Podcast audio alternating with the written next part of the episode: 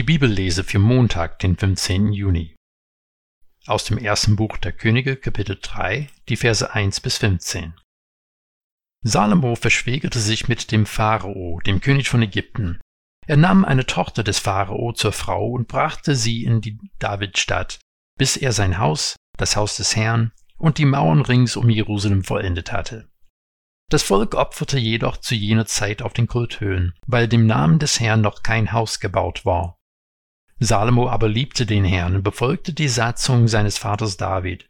Nur brachte er auf den Kulthöhen Schlachtopfer und Rauchopfer dar. So ging der König nach Gibeon, um dort zu opfern, denn hier war die größte Kulthöhe. Tausend Brandopfer pflegte Salomo auf jenen Altar zu legen. In Gibeon erschien der Herr dem Salomo nachts im Traum und forderte ihn auf, Sprich eine Bitte aus, die ich dir gewähren soll.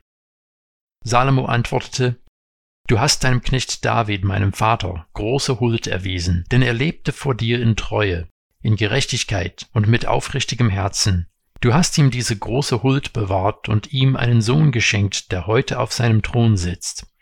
So hast du jetzt, Herr, mein Gott, deinen Knecht anstelle meines Vaters David zum König gemacht. Doch ich bin noch sehr jung und weiß nicht aus noch ein.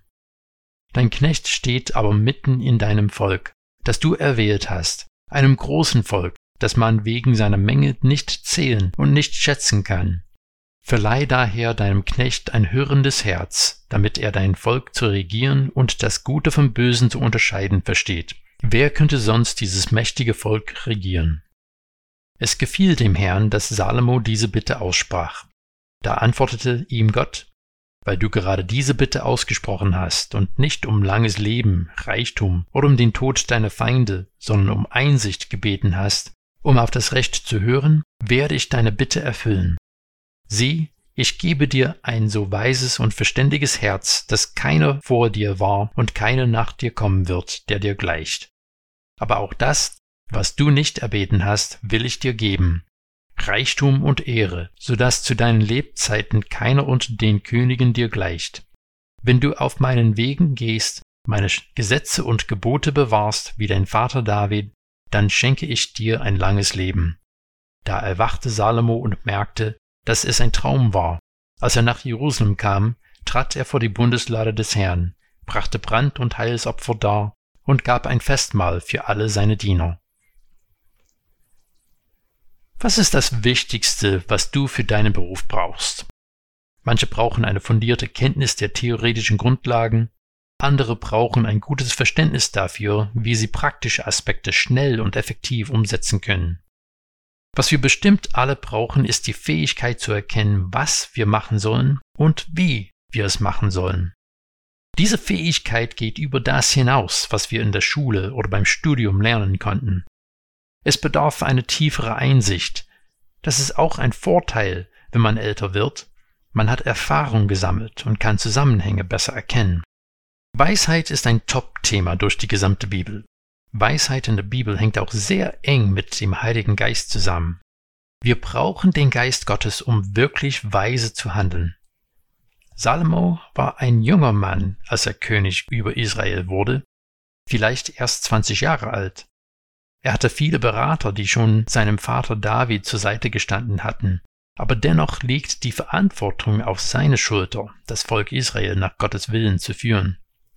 Er entschließt sich zu der größten Kulthöhe der Zeit nach Gibeon, etwa zehn Kilometer von Jerusalem, zu gehen, um Gott ein Opfer zu bringen. In dem Text ist die Rede von 1000 Brandopfer.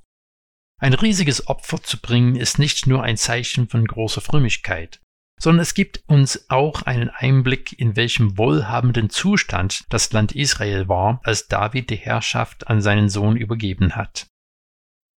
Zum Beginn des Textes haben wir gehört, dass Salomo die Tochter des Pharao geheiratet hat. So wurden Friedensverträge damals geschlossen, und der Pharao wäre dieser Verbindung nicht eingegangen, wenn es nicht auch für ihn von Vorteil wäre. Das ist noch ein Hinweis für die Macht, die Israel zu dieser Zeit besaß. Aber mit großer Macht kommt auch große Verantwortung. Und Salomo spürte die Last dieser Verantwortung. Gott ist ihm in einem Traum erschienen und hat ihn aufgefordert, sich etwas zu wünschen. Nun, wir dürfen hier nicht an einem Genie von Tausend eine Nacht denken. Gott hat sich Salomo nicht unterworfen, sondern Salomo hat auch das Gewicht dieses Angebots erkannt.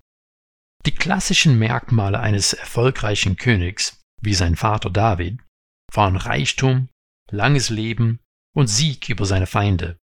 Salomo hat sich aber nichts davon gewünscht, sondern bittet, Verleih daher deinem Knecht ein hörendes Herz, damit er dein Volk zu regieren und das Gute vom Bösen zu unterscheiden versteht, Wer könnte sonst dieses mächtige Volk regieren?